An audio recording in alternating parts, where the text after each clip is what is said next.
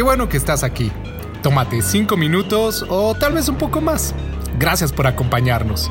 Comenzamos en 3, 2, 1. Esto es Neos México.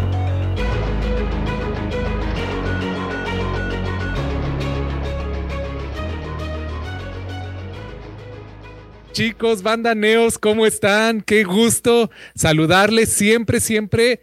Eh, me acabo de percatar en este momento que creo que siempre que me toca hacer una transmisión, un en vivo o que me toca predicar ustedes, casi siempre lo recibo con el mismo saludo, pero en serio, es, es un sentir muy, muy especial para nosotros aquí en, en el Ministerio de Neos saludarles que tomen tiempecito de su domingo para, para conectarse, para disponerse a escuchar la palabra del Señor y espero en Dios que esta sea una buena oportunidad para escuchar la voz de nuestro Padre Celestial. Eh, ¿Cómo les ha ido? Ya se extendió la cuarentena, ya mejor ni les pregunto cómo se sienten ahorita, pero, pero bueno, es un tiempo que, papá está usando para hablar al corazón de todos nosotros. Eh, me gustaría mucho que a lo largo de esta palabra y de esta transmisión en vivo que tenemos este domingo estén interactuando con nosotros, ahí con, con me gusta, con likes, con algunos comentarios que seguro vamos a estar escuchando en el y si tú estás escuchando este audio en, un podcast en, entre la semana o en el camioncito, pues buen regreso a casa, que Dios te bendiga. Pues chicos, vamos a, continuar con nuestra serie de estilo de vida que empezamos la, la semana pasada. Y, me parece muy eh, sincero y muy peculiar este nombre, porque no sé si se han puesto a pensar y seguramente es algo que han escuchado en las noticias, es algo que han escuchado en, otras transmisiones, que algo acerca de la nueva normalidad, ¿no? Cuando, cuando todo esto termine, cuando la cuarentena eh, se dé por finalizada y, todo este business y todo este show, eh, definitivamente nuestras vidas no van a ser las mismas. En algunas transmisiones previas yo les invitaba a cada uno de ustedes a que, analizaran y que aún se pusieran el reto de que cuando termine esta cuarentena y regresemos a nuestras actividades, y hago el signo entre comillas normales, tu vida no va a ser la misma, hermano. Y, creo que el Señor te está dando la oportunidad el día de hoy y durante todo este tiempo de que tu vida sea mejor, de que tu vida sea mucho mejor eh, en, el, en, el, Señor Jesucristo. Y, eh, y, esto lo digo porque definitivamente tu estilo de vida, el estilo de vida que vamos a adoptar después de todas estas medidas no tiene que ser el mismo. Y oro al Señor porque tu estilo de vida y el mío después de todo esto sea de mayor intimidad como no lo has tenido a lo largo de toda tu vida. Hemos escuchado algunos comentarios eh, de, personas que ya están desesperadas, de personas que estaban esperando que se abrieran las plazas, que se abrieran los centros comerciales, que se abrieran los cines para, para regresar a, su estilo de vida, de salir con los amigos, con la novia, con, con la familia. y parece ser que lo vamos a poder hacer eventualmente, pero con ciertas medidas y con cierta disciplina. Pero yo no soy López Gatel, no les vengo a dar aquí las buenas nuevas o, los nuevos hallazgos del COVID-19, eh, pero quiero usar este contexto eh, de, en el que estamos viviendo el día de hoy para, para entrar en nuestra palabra. La semana pasada, eh, mi amigo Richard, te mando un saludo, Rich. Eh, nos compartía acerca dentro de esta serie de estilo de vida eh, los primeros versículos de la primera carta que el apóstol Pablo escribe a Timoteo. Pues bien, el día de hoy vamos a continuar con la misma carta, pero con los versículos que siguen y así lo vamos a estar haciendo estas semanas. Entonces, el día de hoy quisiera que me acompañaran al versículo 12. Y entonces, pues voy a empezar a evidenciar mi estilo de vida, que es el estilo de vida de una persona con astigmatismo. Entonces, bueno, me voy a acercar un poquito la, la, Biblia porque tengo eh, la letra un poquito chiquita. Dios de mi vida, parece que, que, este, que ya voy a empezar pronto a hacer esto de acercarse y alejarse de la Biblia. Esperemos que no, Señor, sanidad para mis ojitos, por favor. Entonces vámonos al versículo 12 del capítulo 1 de la primera carta de Timoteo, primera carta a Timoteo. Y dice, le doy gracias a Cristo Jesús nuestro Señor, quien me ha dado fuerzas para llevar a cabo su obra. Él me consideró digno de confianza y me designó para servirlo. a pesar de que yo antes blasfemaba el nombre de Cristo, en mi insolencia, yo perseguía a su pueblo, pero Dios tuvo misericordia de mí, porque lo hacía por ignorancia, porque era un incrédulo. Oh, qué tan generoso y lleno de gracia fue el Señor. Me llenó de la fe y del amor que provienen de Cristo Jesús. Versículo 15 dice, la siguiente declaración es digna de confianza y todos deberían aceptarla. Cristo Jesús vino al mundo para salvar a pecadores, de los cuales yo soy el peor de todos. Pero Dios tuvo misericordia de mí, para que Cristo Jesús me usara como principal ejemplo de su gran paciencia con aún los, los peores pecadores. De esta manera otros se darán cuenta de que también pueden creer en Él y recibir la vida eterna. Que todo el honor y toda la gloria sean para Dios por siempre y para siempre. Él es el Rey eterno, el invisible, que nunca muere, solamente Él es Dios. Amén. Y pues bueno, esa fue la prédica del día de hoy, chicos. Nos vemos la... No, no es cierto. Eh, esta, esta palabra es es poderosa y es bueno aceptarla.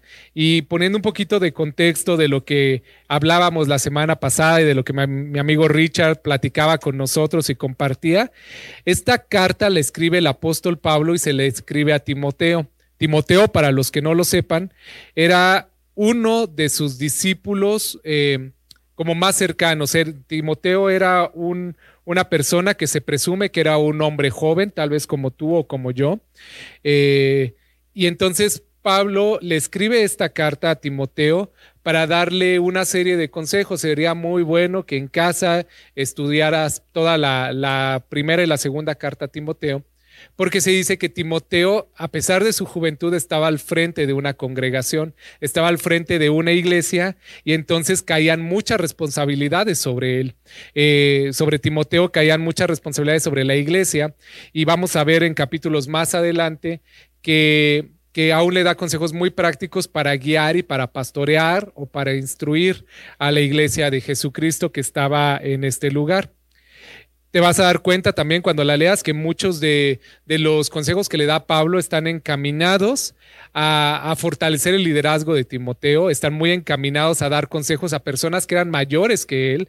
Eh, te vas a dar cuenta que, le daba muchos consejos eh, encaminados hacia disipular a personas menores que él, a hombres, a mujeres por igual, etcétera. Es una carta bastante, bastante práctica. Pero en este punto de la escritura en el que estamos hablando el día de hoy, resulta algo muy especial. Es una de las partes de esta carta en la que Pablo habla sobre sí mismo. Si bien la carta está dirigida a Timoteo y el resto de los, de los versículos, la gran mayoría hablan de consejos que él puede empezar a implementar, de cosas que él aconseja que haga, Pablo empieza eh, en estos versículos definiendo un poquito sobre él y un poquito de su testimonio y de cómo fue que, que, Pablo llegó a los pies del Señor y un poquito vamos a hablar de ello también esta tarde. Pero es bien interesante y es algo digno de, de, mostrar y de traer a esta tarde en la predicación, que si bien Pablo está escribiendo esta carta a Timoteo como una figura de autoridad y le está escribiendo de una manera muy, muy práctica, empieza hablando de él, y no sé ustedes, pero yo me podría imaginar que Pablo podría empezar echándose flores, ¿no? A lo mejor Pablo podría empezar diciéndose, porque yo soy esta persona, que, que, tengo tal negocio, que tuve tal educación, que a mí me, me, instruyó tal persona que es un erudito, que yo tengo la nacionalidad eh, italiana también, etcétera, cosas que Pablo va a ir revelando o que nos fue revelando a través de, de la escritura en muchas de sus cartas. Pero curiosamente, en esta carta que le escribe a su discípulo cercano, que le escribe a Timoteo, empieza hablando como no de lo mejorcito, de él y, tiene un propósito y lo, y lo vamos a ver. Dice el versículo 12, le doy gracias a Cristo Jesús, nuestro Señor, quien me ha dado fuerza para llevar a cabo su obra. Él me consideró digno de confianza y me designó para servirlo. a pesar de que yo antes blasfemaba el nombre de Cristo en insolencia y yo perseguía a su pueblo, pero Dios tuvo misericordia de mí porque lo hacía por ignorancia y porque yo era un incrédulo. Y hasta ahí le podemos dejar de momento.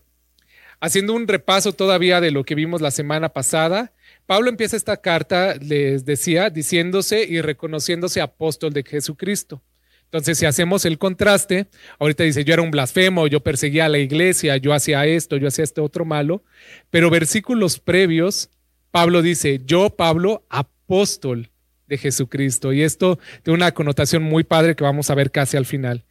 Luego dice, le llama a Timoteo mi verdadero hijo, lo que les platicaba un poquito. Pablo eh, tenía esta consideración por Timoteo al grado de considerarle casi eh, verdadero hijo y le empieza a dar una serie de indicaciones como dejen de enseñar doctrinas falsas, no pongan atención en genealogías y leyendas interminables, eh, no caigan en provocación que, que genere controversia, algunos se han desviado de la buena conducta. Entonces, en los versículos que vimos la semana pasada, eh, Pablo nos deja ver a nosotros que estamos leyendo la, la, carta que el panorama en la iglesia donde estaba donde estaba Timoteo no era muy bueno y no era muy agradable, que digamos, era una iglesia que habían eh, empezado a creer cosas que no tenían razón de ser, empezaron a creer que la salvación se tenía que ganar y que no era por obras, minimizando así el, el evangelio de, de, nuestro Señor Jesucristo, este, empezaban a darle mucha importancia a la ley y aún Pablo en algunos versículos dice, sí, la ley es importante,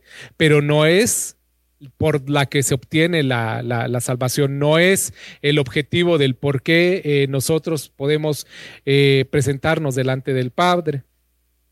Y entonces, teniendo esto como contexto, chicos, podemos darnos cuenta que, que Timoteo estaba en un lugar donde las cosas estaban de color de hormiga.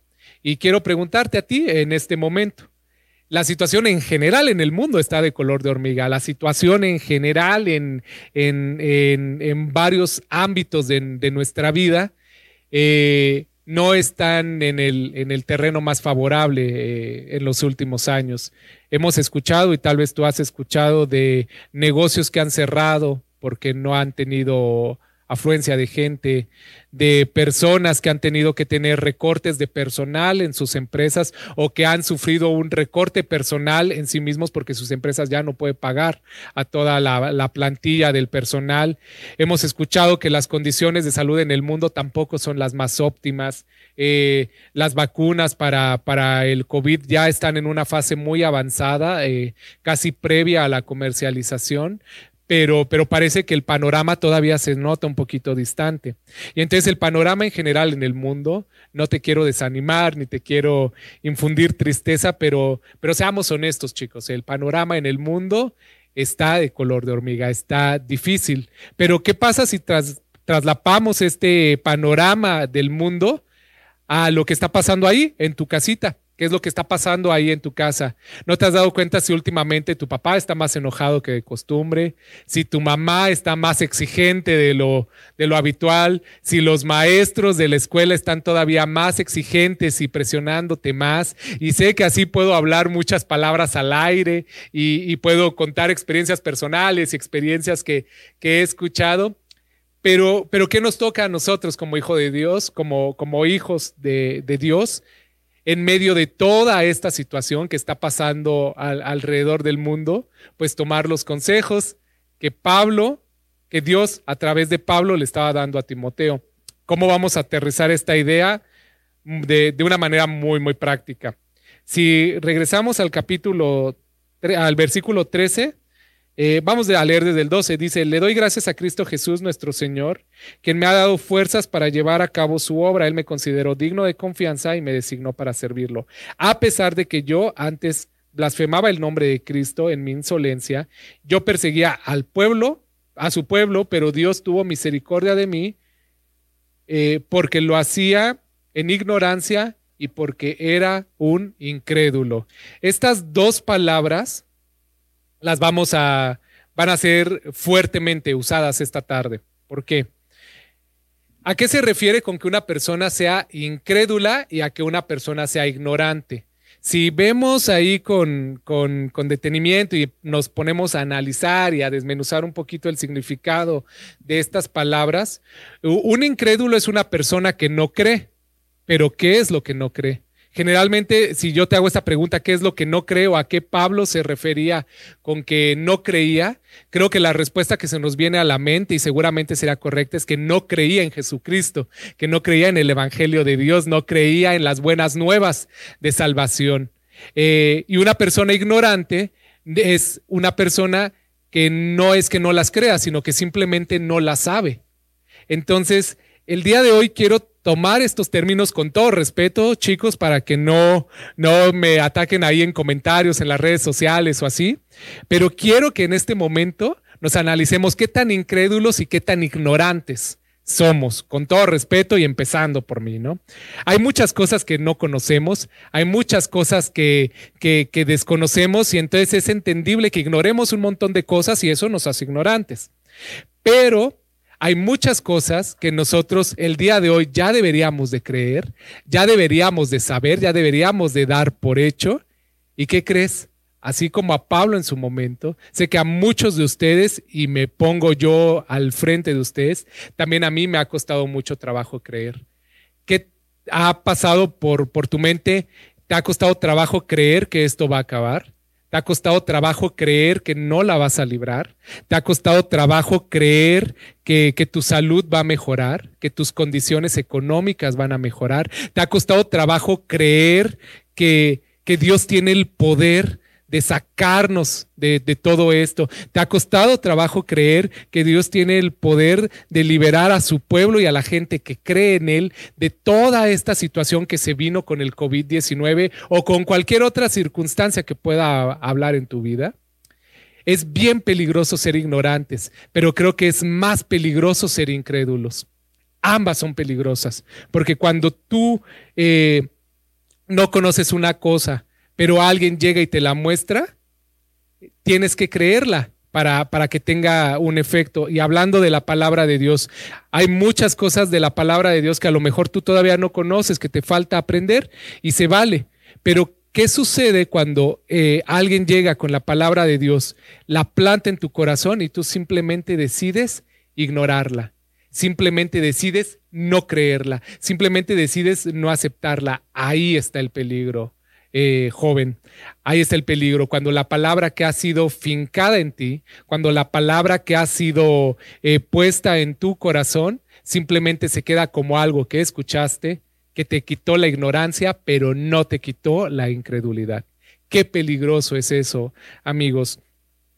Y si nos vamos a otro ámbito que es el más cercano a lo que Pablo está describiendo el día de hoy, Pablo justifica sus acciones, Pablo justifica su, proceder, eh, el, perseguir a los cristianos, el, atacarles, el, ofenderles, el buscar apresarles, porque él ignoraba que Dios era bueno y cuando ellos, cuando los, los cristianos le llegaban a decir a Pablo que ellos servían al único Dios viviente, él simplemente no lo creía. Y entonces Pablo se justifica diciendo todo esto eh, diciendo yo lo hacía antes porque no lo conocía y porque era incrédulo. Pero vamos a darle un pequeño giro a, esta palabra y hoy quiero hablar a tu corazón. Pablo se expone en esta, en esta palabra diciendo que él era blasfemo, que él era pecador, e incluso en, una, en, en, un versículo se llama, yo era el peor de todos, yo era el peor de los pecadores. ¿Okay? Entonces, Pablo no tiene bronca alguna en exponerse delante de su, de su, de su discípulo Timoteo y, de, y enfrente de toda la iglesia que, que, estaba, que podía escuchar sobre esta carta, diciendo, oigan, de los pecadores, yo era el primero. De los pecadores, yo era el, el peor de todos. Pablo expone un poco su corazón antes de tener a Jesucristo. Y para tomarlo como, como palabra el día de hoy, quise traerte algunos ejemplos. Espero que me, que, que, me, que me sigan en esto. Tengo aquí una hoja.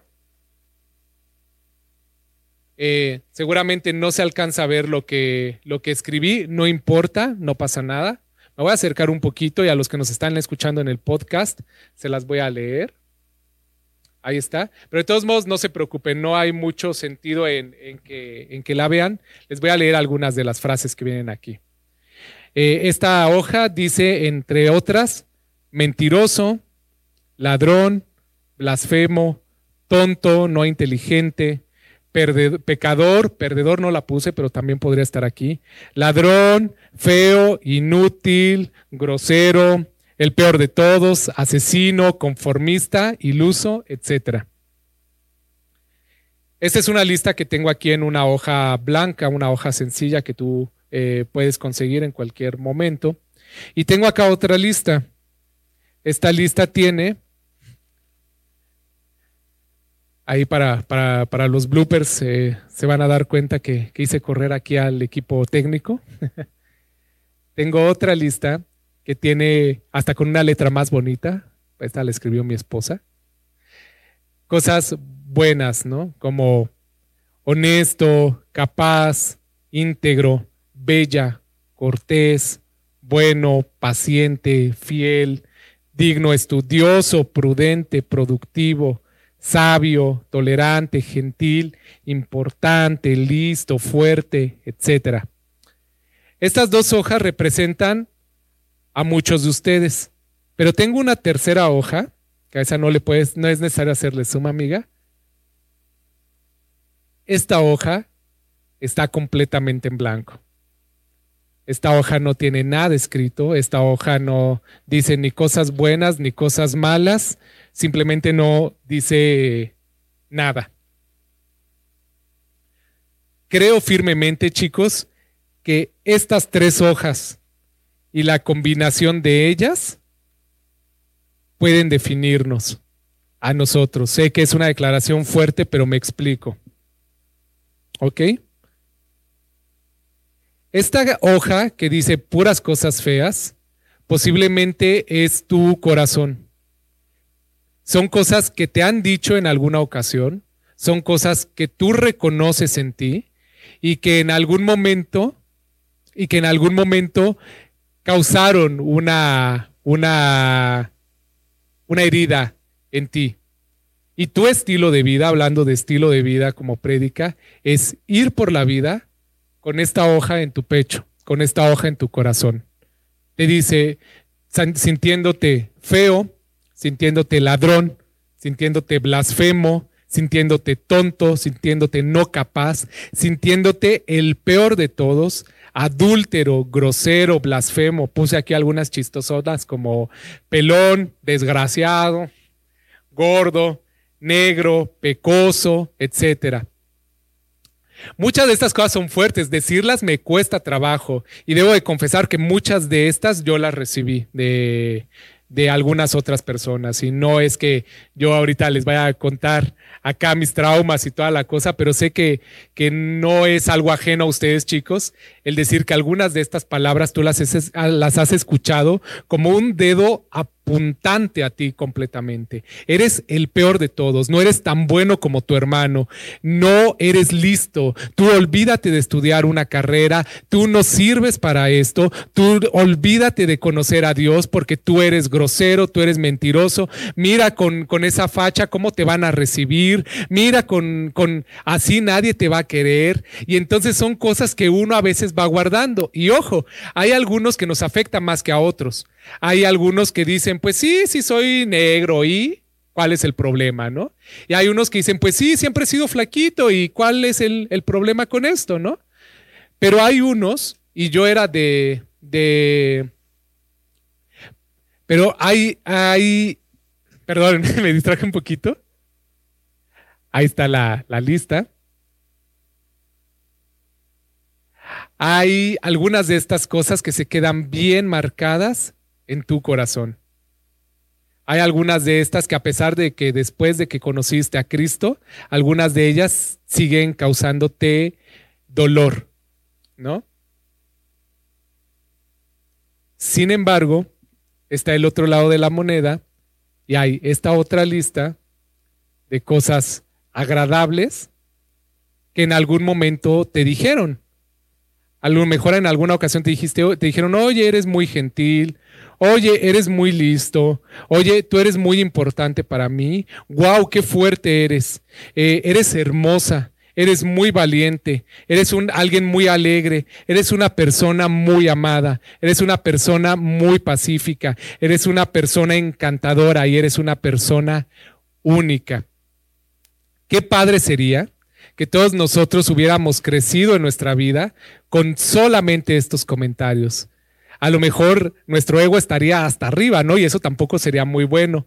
Pero a lo mejor te hubiera ahorrado muchas lágrimas, a lo mejor te hubiera ahorrado muchas decepciones, a lo mejor te hubiera ahorrado eh, muchos problemas de autoestima. En alguna ocasión yo les he compartido un poquito de mi testimonio y les decía que la autoestima era algo con lo que yo batallé mucho tiempo de, mi vida.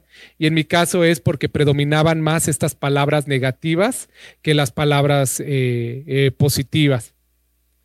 Y hay otras personas que así está su corazón, vacío.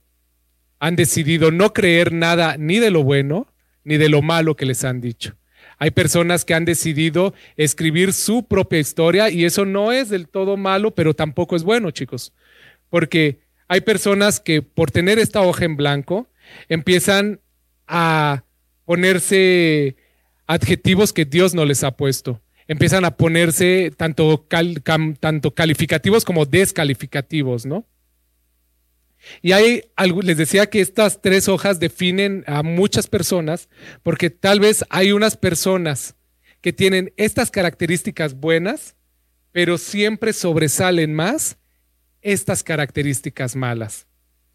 La verdad es que Dios te ha nombrado con estas características buenas.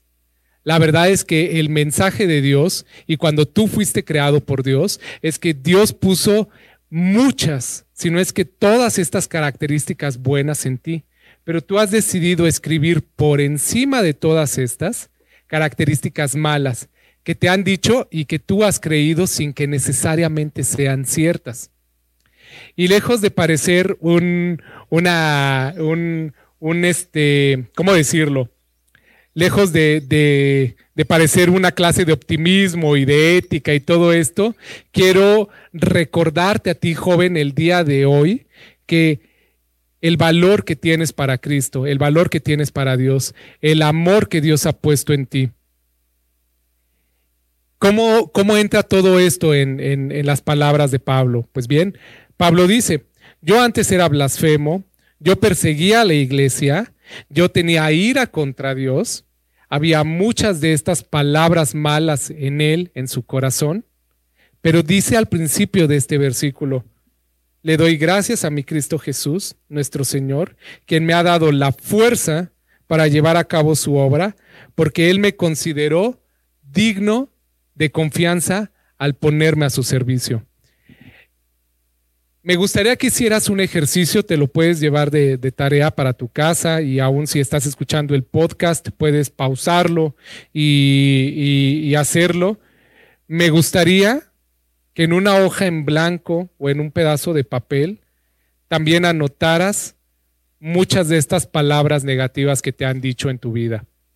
Eh, y no solamente adjetivos calificativos, sino aún acciones que has hecho. Has cometido adulterio, has, has pecado, has mentido, has hecho lo que no es correcto delante de Dios y, y, aún cosas que estaban en tu pasado y que a lo mejor el día de hoy son intocables para ti. Hay cosas de las que preferirías no hablar, hay cosas de las que preferirías no platicarle a los demás. Y si tú estás de acuerdo y si te consideras, eh, si quisieras hacerlo, si estás cómodo con ello, em, puedes hacer una lista como, como esta que tengo aquí con, cosas que te han dicho y que han causado una herida en tu corazón, pero aún con cosas que tú reconoces que has hecho y que no han sido correctas delante de Dios. Esta lista yo creo que más grande era la lista de Pablo. Esta lista muchísimo, tal vez un blog completo, podrían ser todos los pecados que el apóstol Pablo eh, había cometido antes de su conversión eh, a Jesucristo que encontramos en Hechos 9. Pero dice el versículo 12 de, de, Primera de Timoteo, que es la palabra que estamos estudiando, doy gracias al Señor, porque Él por su misericordia me consideró digno de confianza. No sé ustedes, chicos, pero a alguien engañador, a alguien mentiroso, a alguien que ha hecho lo incorrecto, a alguien que no ha sido capaz de, de, superar cosas de su pasado, difícilmente podemos pensar que Dios le podría confiar una misión tan importante como el dar las buenas nuevas a su pueblo. Pero Dios es extraordinario y Dios, sobre esta lista de Pablo, voy a dejar el micrófono de momento a un lado.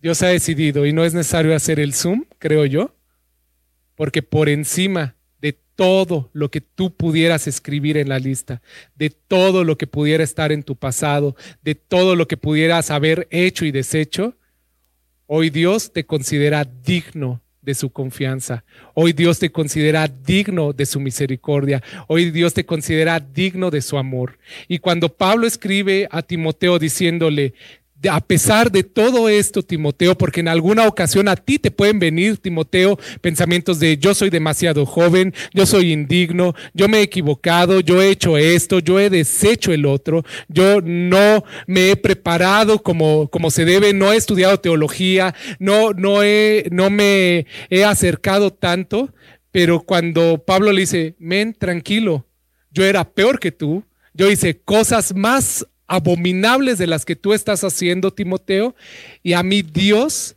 me consideró digno de confianza para su servicio. Y joven, dentro de toda esta lista que tú puedas hacer en este ejercicio, agarra el marcador más fuerte que tengas, el, aún la cera para zapatos si es necesaria, o un pedazo de carbón. El chiste es que se note así por encima de todo lo que tú puedas escribir, que Dios te ha considerado a ti digno de confianza. Y ahí donde tú estás, ahí en tu casa, ahí en la escuela, eh, ahí en, en medio de esta situación difícil que en el mundo se está experimentando, quiero que sepas y que el día de hoy duermas en tu casa sabiendo que Dios ha depositado su invaluable confianza en ti, de hablar de Él, de decir quién es Dios en tu vida, de decir, sí, yo era pecador, sí, yo tuve broncas con el autoestima, sí, yo me consideré el peor de todos, yo era el más bajo de todos los bajos y crecí con rencor hacia mi hermano, hacia mi primo, porque me considera, porque continuamente me comparaban con él y yo llegué a generarle hasta odio a esta persona. Yo, yo, yo crecí con rencor hacia mi papá porque nunca me dijo cosas buenas, nunca me dijo que era amable, que era importante, nunca me dijo eh, que lo, lo especial que yo era para él, nunca me dio un abrazo y cosas que pudieran estar en tu corazón y que delante del Señor tú y nuestro Cristo puedes sacar. Pero quiero que tengas, aun si no lo haces como un ejercicio físico, si, no lo haces como un ejercicio espiritual delante de Dios, quiero que tengas bien presente y que visualices que por encima de cualquier cosa que tú pudieras escribir, hoy nuestro Señor te considera digno de su confianza. Hoy eres digno de enseñar a otros, de mostrar a otros quién es tu Dios, quién es el Dios que lo ha hecho todo por ti. Pablo termina esta, estos últimos versículos diciendo, Dios tuvo misericordia de mí para que Cristo Jesús me usara como principal ejemplo de su gran paciencia con aún los peores pecadores, aún con los que escribieron en tinta roja esta lista. Eh, de esta manera, otros se darán cuenta de que también pueden creer en Él y recibir la vida eterna. Que todo el honor y toda la gloria sean para Dios por siempre y para siempre. Él es Rey eterno, Él es invisible, el que nunca muere, solamente Él es Dios. Y con esto termino, chicos. Cuando nosotros leemos que Pablo dice, Dios me consideró digno de confianza, es porque en propias obras no lo éramos, no lo somos pero lo somos a consideración de Dios, a juicio de Dios, a parecer de nuestro Dios. Entonces, yo no sé, eh, joven, si, si tú esta semana has estado pasando por, por cosas eh, que han venido a tu mente como cosas del pasado, cosas que, te han estado recordando, eh, que no eres bueno, que no eres digno, que, que para qué seguir el camino de Dios si eres el peor de los pecadores. Yo sé que esta es una enseñanza que seguramente no es la primera vez que recibes en tu vida, no es la primera vez que, que, que, que analizas y tal vez no sea la última vez que la recibas, pero pero la palabra de Dios es eterna y es buena y es eficaz y es cierta y es veraz. Tú eres digno de confianza.